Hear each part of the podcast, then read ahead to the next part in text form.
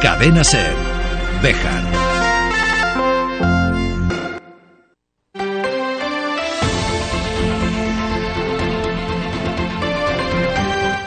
Hoy por hoy Bejar. David Sánchez.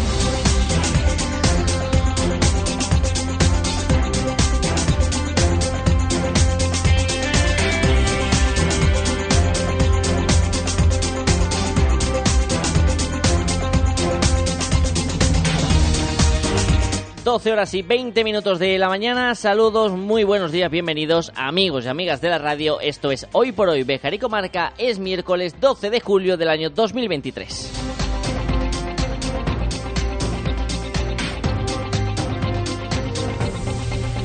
Qué rápido se está pasando esta semana. Ya estamos a miércoles. Cuando nos queramos dar cuenta, es viernes y llega el fin de semana y otra vez que no trabajamos. Hay que ver qué pocas ganas, eh, con qué poca energía laboral hemos vuelto en este reingreso tras las merecidas vacaciones. Por otra parte, porque no lo vamos a negar, todo es merecido en esta santa casa. E incluso las críticas que hemos recibido por parte de algunos eh, seres queridos cercanos que han, eh, se han levantado esta mañana, se han asomado a la ventana, han visto que llegaba el fresquito, que llegaban las nubes y han dicho, ¿por qué vuelves si nos traes el mal tiempo? Yo lo hago todo por ustedes. ¿No decían que hacía mucho calor? Pues toma, fresquito y temperaturas un poco más bajas.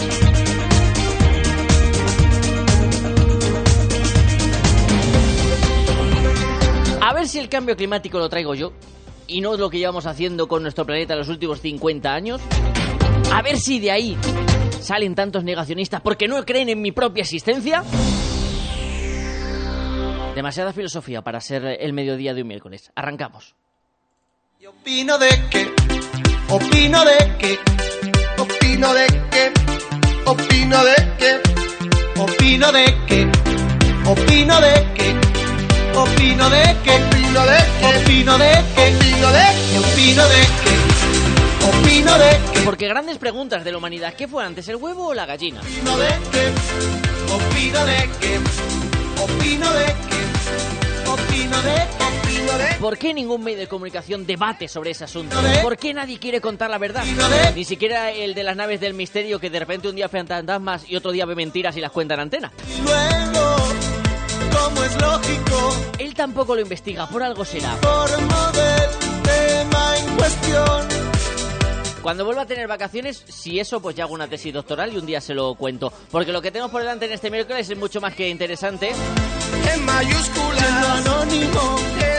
Y es que en estos días se cumple un año de ese incendio en Monsagro que coincidía con el de Candelario, el que también se va a cumplir un aniversario y nos dejaba un hecho curioso, el desalojo que sufrían los frailes carmelitas que viven y residen en el monasterio del Valle de las Batuecas. Hasta allí nos hemos desplazado para hablar con ellos y conocer cómo es la vida en ese lugar un año después de ese incendio. Y como estamos viajeros y no nos podemos mover de la emisora porque hay que trabajar, pues también nos vamos a ir de viaje con Bejar en Nueva York. En una edición, la de este miércoles, en la que nuestro amigo Juan Navidad nos va a llevar por varios lugares del mundo.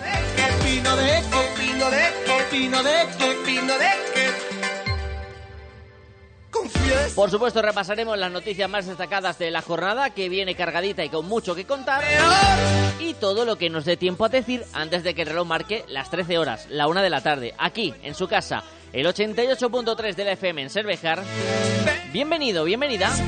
Y gracias, como cada día, por estar al otro lado.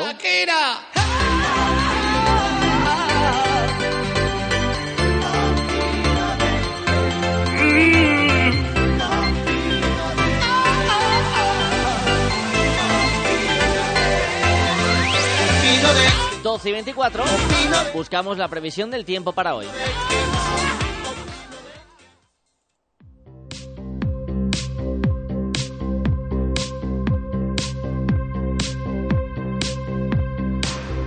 En un miércoles en el que se espera predominancia del sol en los cielos de la provincia de Salamanca y que ha venido acompañado también este nuevo día de un descenso de las temperaturas. Las máximas apenas van a alcanzar los 30 grados en gran parte de la provincia charra, las mínimas se quedarán cerca de los 15.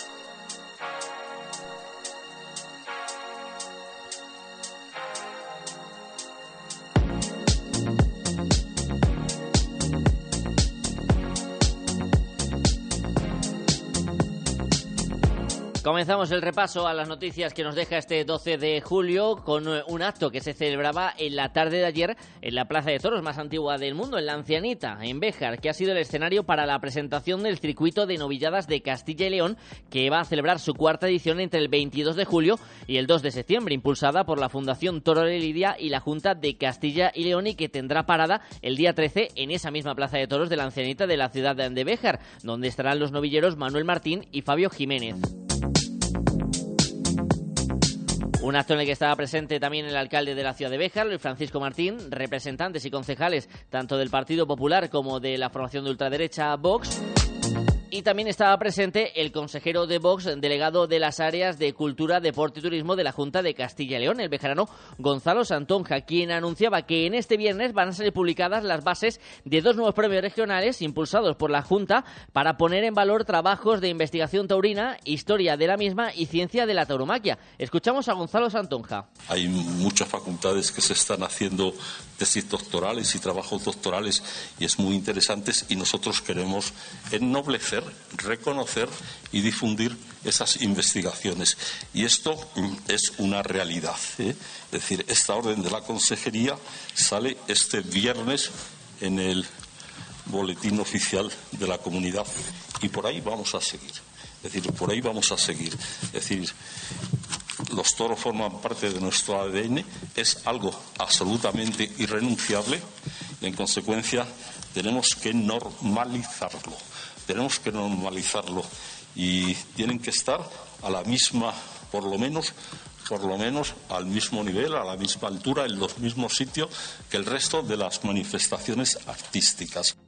El consejero dejaba claro que va a defender eh, de manera activa la tauromaquia y también quería manifestar que su partido político, Vox, que ha sido noticia en las últimas semanas por la censura y las cancelaciones que ha puesto a diversas obras de literatura o proyecciones de películas de, cine por diversos contenidos que van en contra de la ideología que defiende el partido, Gonzalo Santoja matiza que no existe esa cultura de la, de la cancelación. Nosotros no tenemos ninguna cultura de la cancelación. ¿eh?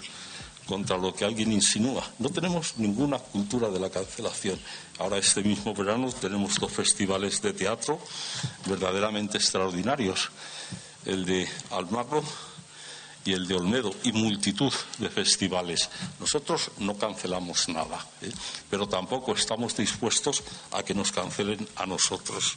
Eso no va a pasar de ninguna manera. A que esta consejería de Cultura está con los toros porque es su obligación. Yo podría añadir porque es mi devoción.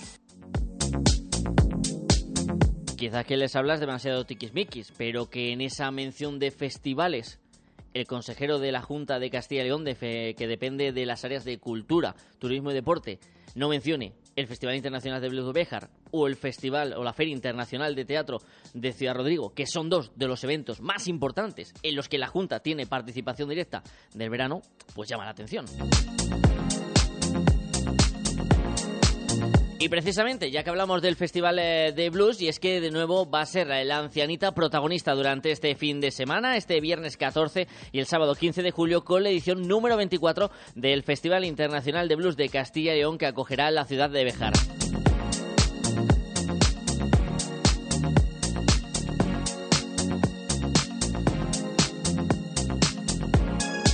Un festival que trae artistas destacados en su cartel, como por ejemplo Tenja Sacer, Vanessa Coulier o la Vargas Blues Band. Escuchamos al director del festival, Miguel Ángel Sánchez Paso. Como empresa tenemos un festivalazo que va, en total van a pasar unas 26 bandas desde la semana pasada que empezamos hasta que el 25 de julio, que este año como era poco, el 25 de julio, vamos, queremos meter un concierto de jazz y, que, y dar visibilidad al bosque, que yo creo que estamos muy orgullosos todos los vejeranos del bosque, ¿no? Y además una banda como Mitchell Brooks, Ronald Baker, que vienen directamente del Festival de Jazz de San Sebastián, al bosque, o es un auténtico lujazo. Eh, deciros que el curso intensivo de blues fue un exitazo, tuvimos 70 alumnos, 8 profesores, no sé si os disteis cuenta del ambiente que había en Béjar, que es, es, alegría, ¿no? y las otras actividades que estamos haciendo, cursos de niños, exposiciones tal, a lo mejor se está enterando un poco menos la gente, pero bueno, como vamos a dejarlo todo lo que podamos, así puede ser incluso en agosto, pues dejaremos, intentaremos hacer más talleres para niños, porque yo creo que va a haber más niños y, y bueno, siempre es importante que sepan que hay otro tipo de música, ¿no? No faltarán conciertos paralelos, por ejemplo, mañana jueves en Herbás y el domingo en Candelario así como las sesiones Bermú que van a tener lugar en la calle Gerona en las matinales del viernes y el sábado. Destacaba el director del festival la calidad que tiene el certamen bejarano. Yo estoy muy orgulloso, pero súper orgulloso de, hacer un cartel con un presupuesto. Hay otros festivales, evidentemente en España, no más, no más grandes que nosotros, pongamos que iguales. Pueden ser Cazorla o Bilbao, pero os aseguro que, con una cuarta parte de dinero que, que se gastan ellos, nosotros hacemos un mejor festival que ellos.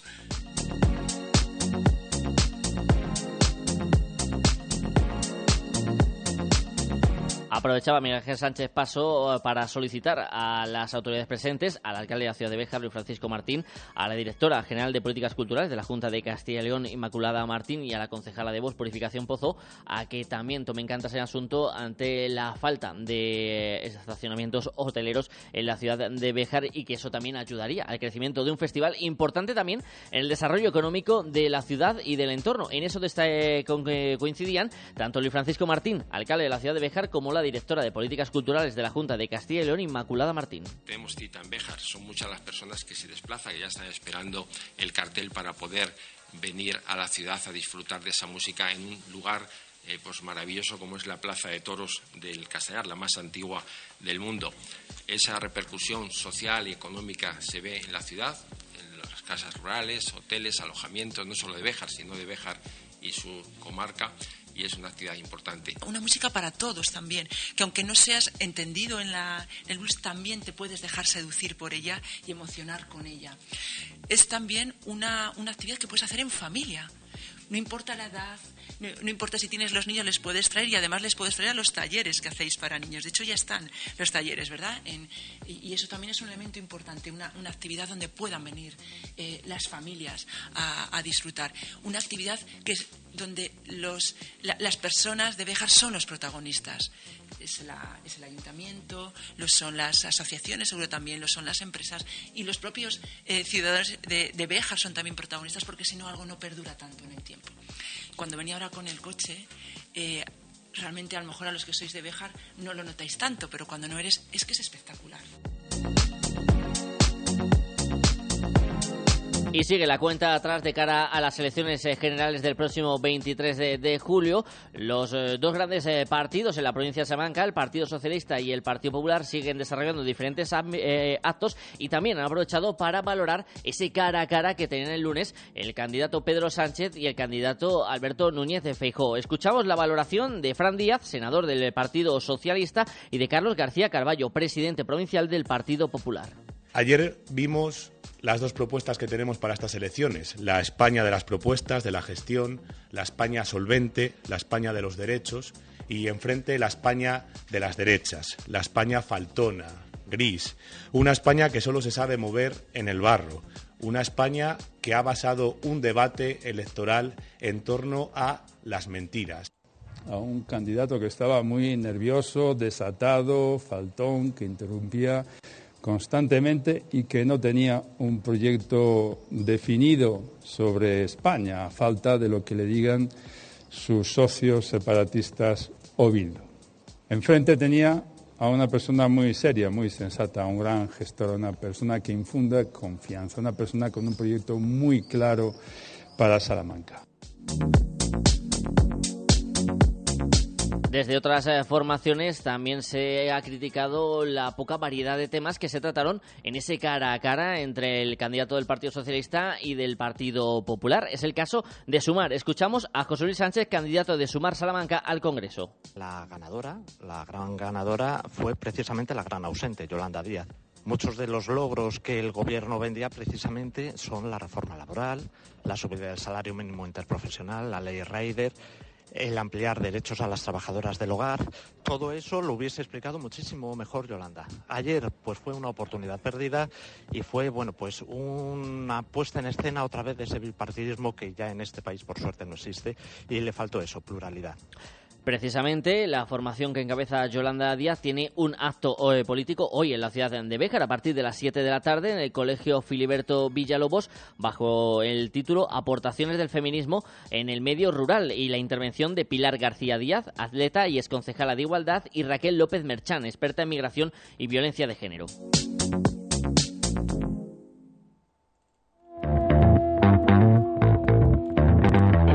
Los titulares del día en el kiosco digital.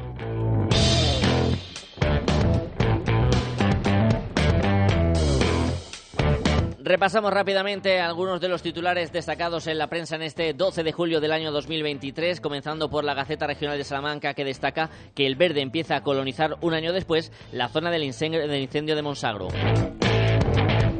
Por su parte, Bejar en Europa destaca que Navamuño permanece al 78% de su capacidad por decimoséptima semana consecutiva. Y Bejar se hace eco del regreso de las visitas didácticas guiadas al bosque de Bejar que organiza el Grupo Cultural San Gil. Y la portada en Candelario Opina es para Guillermo Ramos, que continúa imparable con su victoria en la herradura de campo. 12 horas 36 minutos de la mañana, precisamente nos vamos a ir hasta el Valle de las Batuecas, hasta el monasterio de los frailes carmelitas, que tuvo que ser desalojado hace un año ante la cercanía de las llamas. 365 días después, la SER ha estado con los monjes y queremos saber cómo ha sido este año para ellos.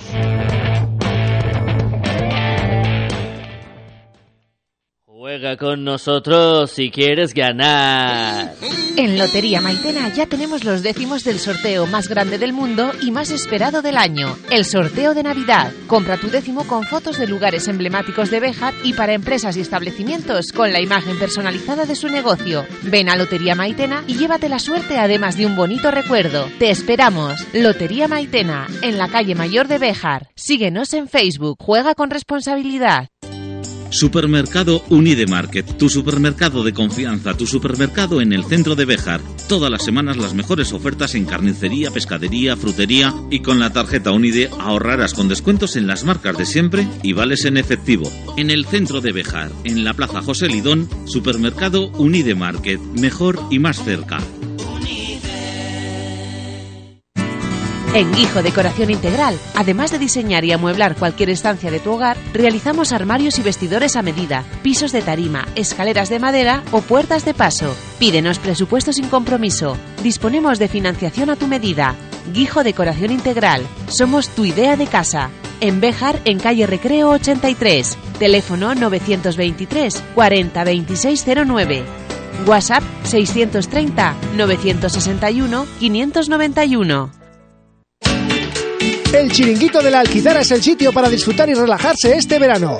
Raciones, cócteles, tapas y los mejores atardeceres junto a las piscinas de la Cerrallana. Todo lo que te gusta de la Alquitara al aire libre junto a la Cerrallana. El Chiringuito de la Alquitara. Si aún no lo has hecho, descúbrenos.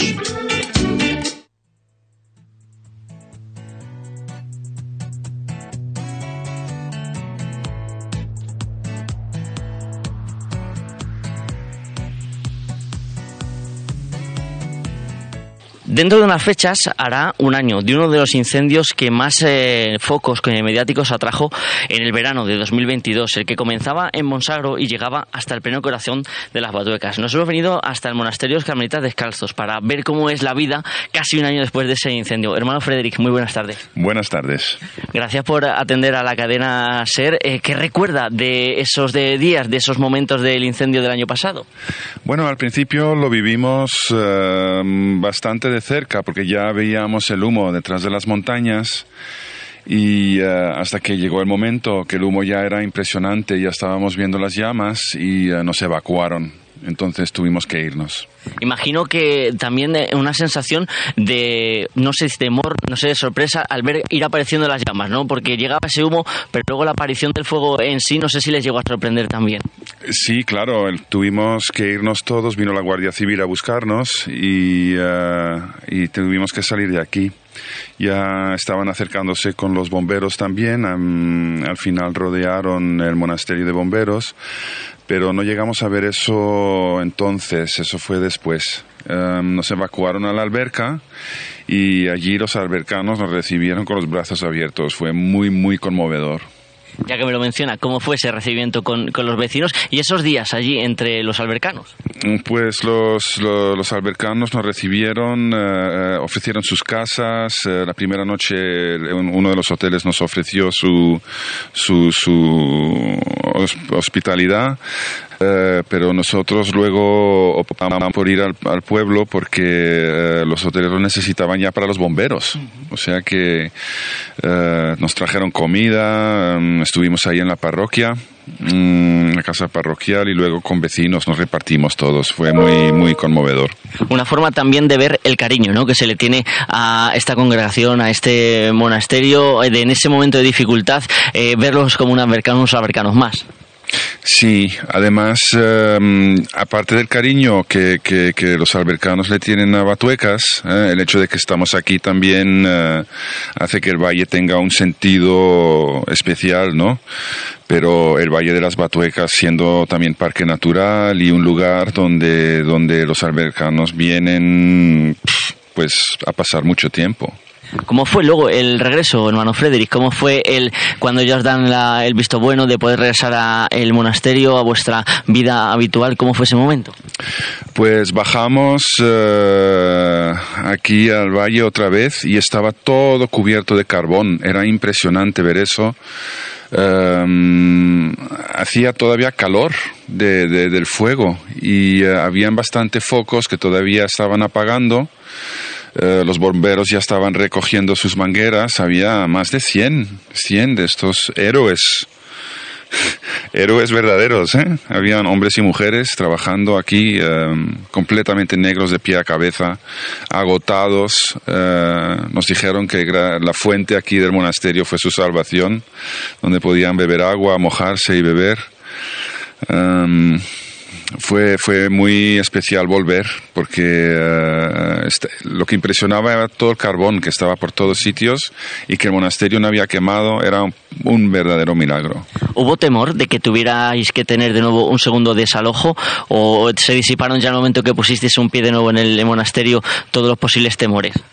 Bueno, los forestales también estaban pendientes y vigilando y creo que durante varias semanas todavía estaban apagando con aviones y con helicópteros los focos que quedaban. Era increíble eso.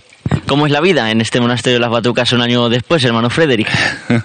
bueno, el paisaje está afectado, pero la naturaleza tiene una forma de, salir adelante tremenda.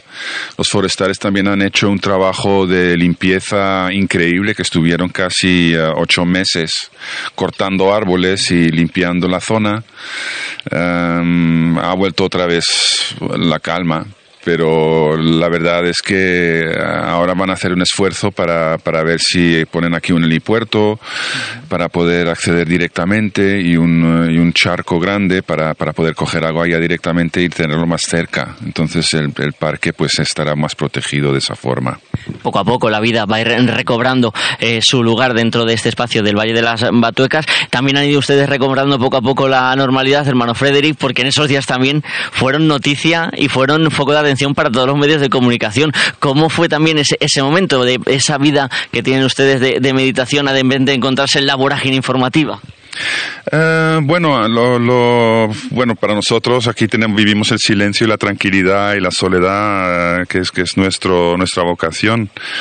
Pero también pensar que este sitio histórico em, en realidad es muy humilde, que como monumento, vale, es interesante, pero eh, eh, el sentido que tiene este monasterio es el que estamos aquí los, los frailes como ermitaños viviendo, ¿no? Y, eh, y haciendo que este sitio sea como arqueología viva en realidad y que tiene sentido el edificio. Entonces el monumento no es solamente la piedra, pero también eh, lo que le da sentido a la piedra, ¿no? Un tesoro que es este monumento y también los frailes que están eh, dentro de él conviviendo día a día y dotando de vida este Valle de las Botecas. Hermano Frederic, muchísimas gracias por atender a la cadena SER y que ojalá volvamos a charlar dentro de un año, pero sin fuego por el medio, que sea por algún otro motivo de alegría. Bueno, que Dios os bendiga. Muchísimas gracias.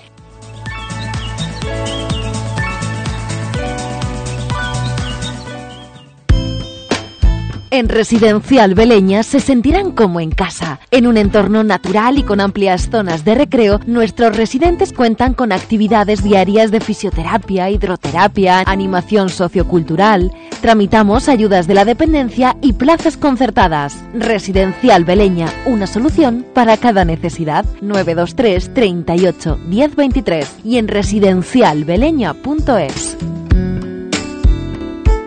Si hablamos de chapa y pintura, pongas en manos de auténticos profesionales. En Bejar, Talleres Casimiro. Rapidez para la reparación y acabado de su automóvil. Cabina horno, instalación de parabrisas. Si hablamos de chapa y pintura, Talleres Casimiro. Calle Filiberto Villalobos, Bejar. 923 400 080. Y en el móvil 652 098 260. Piensos Damián, piensos molidos y granulados para vacuno, ovino, caprino, porcino, gallinas, directamente del molino al animal. Piensos Damián, primeras marcas y amplia gama de alimentación, accesorios e higiene para tus mascotas.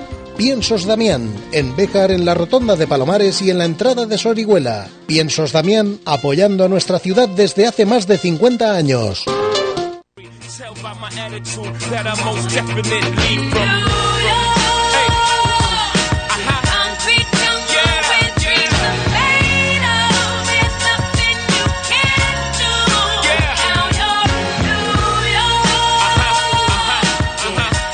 Si suena esta sintonía significa que estamos a punto de coger un avión, de cruzar el Atlántico y aterrizar nada más y nada menos que en Nueva York. Juan Navidad, muy buenos días. Muy buenos días y feliz 51. Hemos torcido la esquina de los 50, no años, sino programas. Y ahora nos vamos al 51 y nos vamos de viaje a Nueva York, Béjar y otros lugares. Hoy vamos a estar muy viajeros en esta edición número 51, ya vamos camino de los 100, ya solo nos quedan 49 para los Mira 100. qué bien. Hay que ser siempre optimista, ¿no? Con Siempre, ¿no? penas adelante. En un momento cuando nos queramos dar cuenta, ¡ping! ya estamos celebrando nuestro centenario. Centenario, ¿te acuerdas, David? Dentro de poco lo celebraremos y hoy vamos a hablar, como decía Juan, de viajes y voy a empezar por ese lado del guion en el que me has puesto cómo es la diferencia entre viajar como turista y hacerlo como innovador, Juan, porque va a ser parte fundamental de todo lo que vamos a hablar posteriormente. Es que lo que pasa con España es que este es el país de los cuñados. Entonces, cualquier persona, cualquier persona que tiene una ocurrencia, ya, ya es innovador. Entonces, si esa ocurrencia se la cuenta cualquier político, el político le hace caso, pues ya la hemos liado. Porque luego tenemos ideas, las ideas de rotonda, Sí. no son de arquitectos o de artistas, no, son de cuñados. La diferencia que vamos a ver hoy entre la diferencia es entre que es eh, ser viajero o ser turista, que eso lo hace cualquiera, cualquiera, pues coge el tren, el metro, el avión, lo que sea, va a donde sea y dice, ah, mira qué bonito, han puesto una churrería, pues vale. Pero las personas innovadoras viajamos con, de otra manera. Yo las ciudades... Con otros ojos. Es que yo voy a decir algo muy provocador, pero espero que se me entienda bien, que no es que voy a dedicar, voy a intentar que la gente se vaya, se dedique al alcohol, no. Quiero que todas las ciudades aprendan a beber, pero no beber bebidas alcohólicas, Exactamente. sino a beber ideas. Ideas cuando nacen, que es cuando valen, porque claro, cuando nos traemos ideas viejunas, que ya en otros lugares ya llevan 20 años con ellas, las han desterrado y, y luego vienen aquí y dicen, vamos a hacer no sé qué, cosas viejísimas, yo, pero madre mía, esto es muy viejuno. Eh, y luego, sobre todo, otra cosa que yo recomiendo a todas las personas, no solo de Béjar, de Nueva York, sino de cualquier lugar, es aprender a escuchar a los innovadores. No a los cuñados o a las vendeburras, sino a los innovadores. Mm. ¿Por qué lo digo? ¿Por qué tengo esta obsesión? Sí. Porque las personas innovadoras presentamos propuestas o ideas que no existen. Entonces, yo creo que eso es bueno. Por ejemplo, en el año 98 vamos a empezar con Sí. Victoria Gasteiz, donde se hace la ley. primera que- parada. que es nuestra primera palabra. Yo viví 10 años allá, hice montones de cosas. Y una de ellas en el año 98 fue una noche que hicimos una gaupasa. Gaupasa es Ujú. irse de marcha, pero hasta que se hace de día. Sí. Entonces, una gaupasa cultural, nos queda una gaupasa cultural, es decir, toda la noche de fiesta, toda la noche en la calle, que decía Amaral. Entonces, en este caso lo hicimos en una bolera. Si alguien va ahora mismo a Vitoria, verá que la bolera es un centro de interpretación de la catedral. Sí. Está al lado de mi amigo Ken, el de Barbie, no, no, el escritor, Ken Follett. hay una escultura de Ken Follett y al lado Sí. hay una bolera. En esa bolera hicimos una noche de cultural de 8 de la noche a 8 de la mañana. Y dirás, ¿qué tiene de particular eso? Bueno, había una manifa en la calle Correría, donde yo vivía, que acababa justamente allí, que era una locura. La policía, bueno, cargando contra todos los manifestantes, que era una cosa como muy, porque no sé qué había pasado en el entorno a Berchale, y como ellos siempre se iban a la calle, venga, ala, a liarla. Pues fue una noche muy jodida, 500 personas participaron en esta gaupasa cultural, con regalos de los comerciantes, con actividades, había de todo, música, karaoke en directo, cosas súper chulas, teatro, eh, comercio justo, una charla sobre Argentina, o sea, fue una cosa impresionante. Y después, en un centro cultural que hay detrás, justo lo abrieron después, creo que se llama el Centro Cultural Aldaba, creo que se llama. Me suelo equivocar, pero espero no, no hacerlo esta vez. Y empezaron con las noches eh, culturales. Entonces, a partir de ahí empezaron a hacer actividades de ocio, porque al director de ese centro cultural le gustó mucho nuestro proyecto. Y esto fue en el año 98.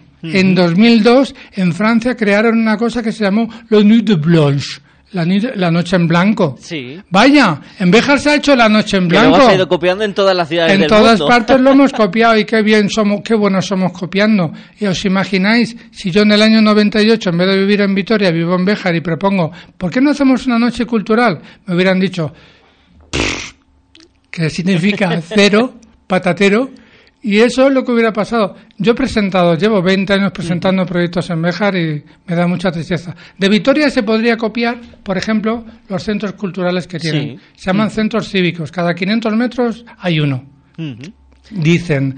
Entonces, lo- la ventaja que tienen estos centros culturales es que son, hay un punto de encuentro donde hay chavales jugando al ajedrez, personas mayores leyendo el periódico, eh, gente de todas las edades, hay una convivencia. Ujú. Sí. Y te iba a decir, Juan, que de Vitoria vamos a viajar, por ejemplo, hasta Alicante, donde el clima juega un papel fundamental, pero que también quizás nos ayuda a valorar más lo que tenemos nosotros aquí. Eso es. Entonces, acabando lo de, de que, que te contaba de los centros culturales, esos centros culturales no es un centro juvenil aquí, un centro para los pequeños allá, un centro para los mayores allá, sino que saben convivir. Los centros culturales que hay en Vitoria son eh, intergeneracionales. Yo cuando vine a Béjar en 2003 y me, me comentaron para hacer un cuentacuentos en Candelario, yo muy feliz, ah, qué maravilla Candelario, con lo que me gusta ese pueblo.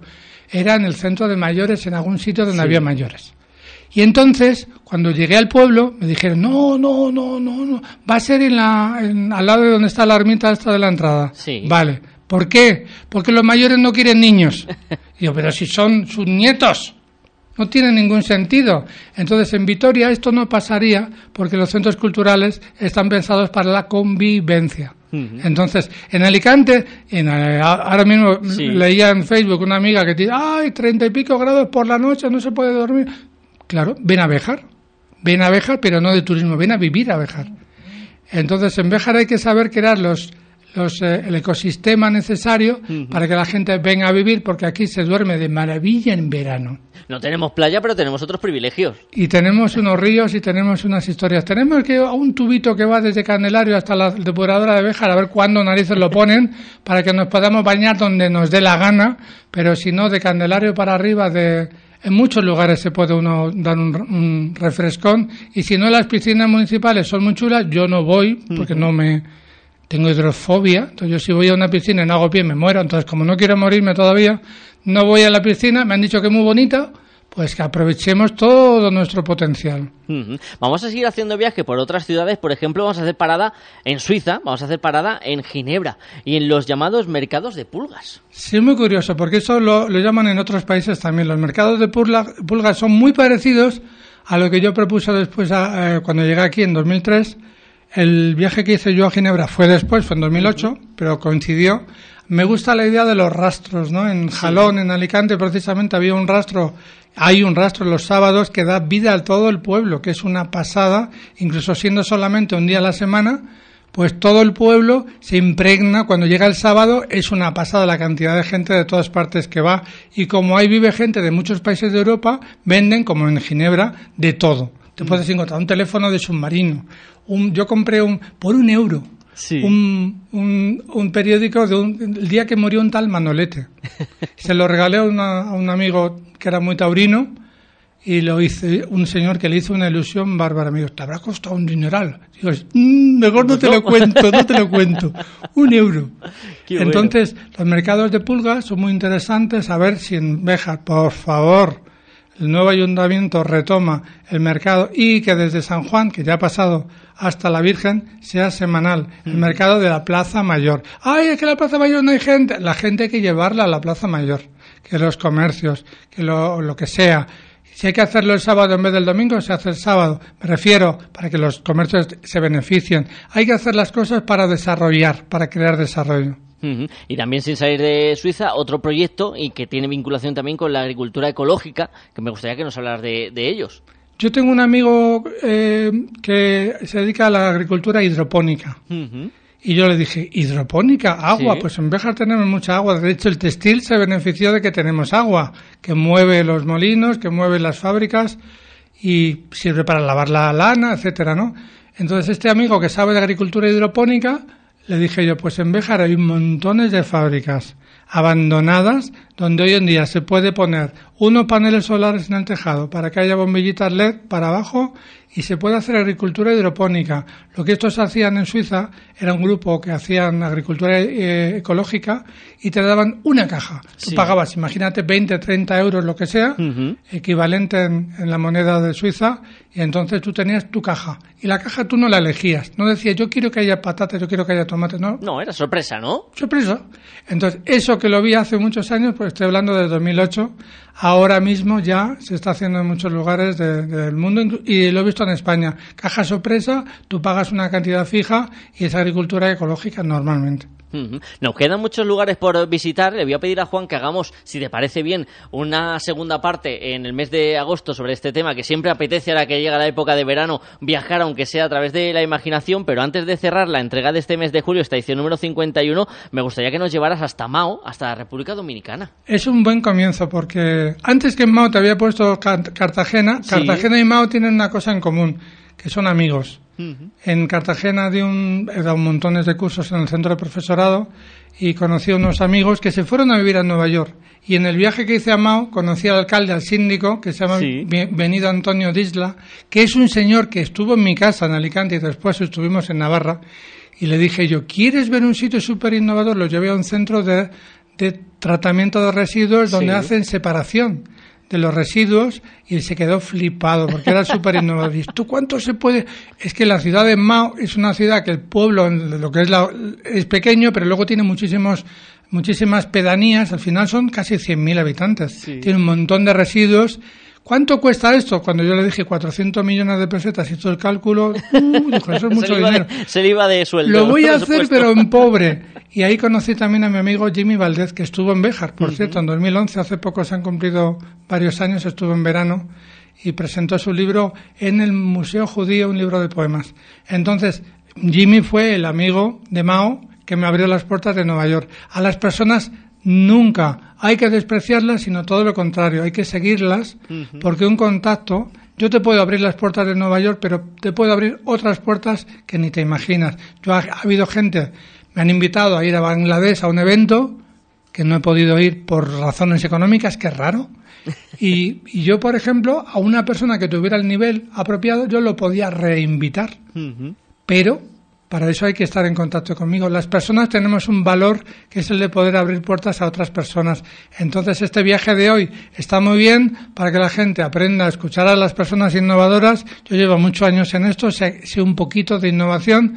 Y lo segundo, que aprendamos a viajar y a beber de otras ciudades las cosas que podemos hacer en Béjar, no las ocurrencias de cuñado, sino buenos proyectos que los hay, que son muchísimos y que están muy bien. Y también sirve para abrir esas puertas a esas personas que nunca sabemos si pueden ser la llave para un futuro que nos espera a la vuelta de la esquina. Amigo Juan Navidad, gracias por haber estado en esta entrega del mes de julio. Dentro de un mesecito volvemos a hablar y volvemos a hablar de diferentes lugares que visitar, de los que beber y los que aprender. Pues eso es, en el mes de agosto, programa 52, pues nos vamos de viaje otra vez a otras ciudades de las que beber ideas buenas. Gracias, Juan. Muchas gracias a ti, David. Y gracias también a ustedes por acompañarnos un día más hasta la una de la tarde. Sigue la radio, sigue la SER. Disfruten del miércoles. Chao.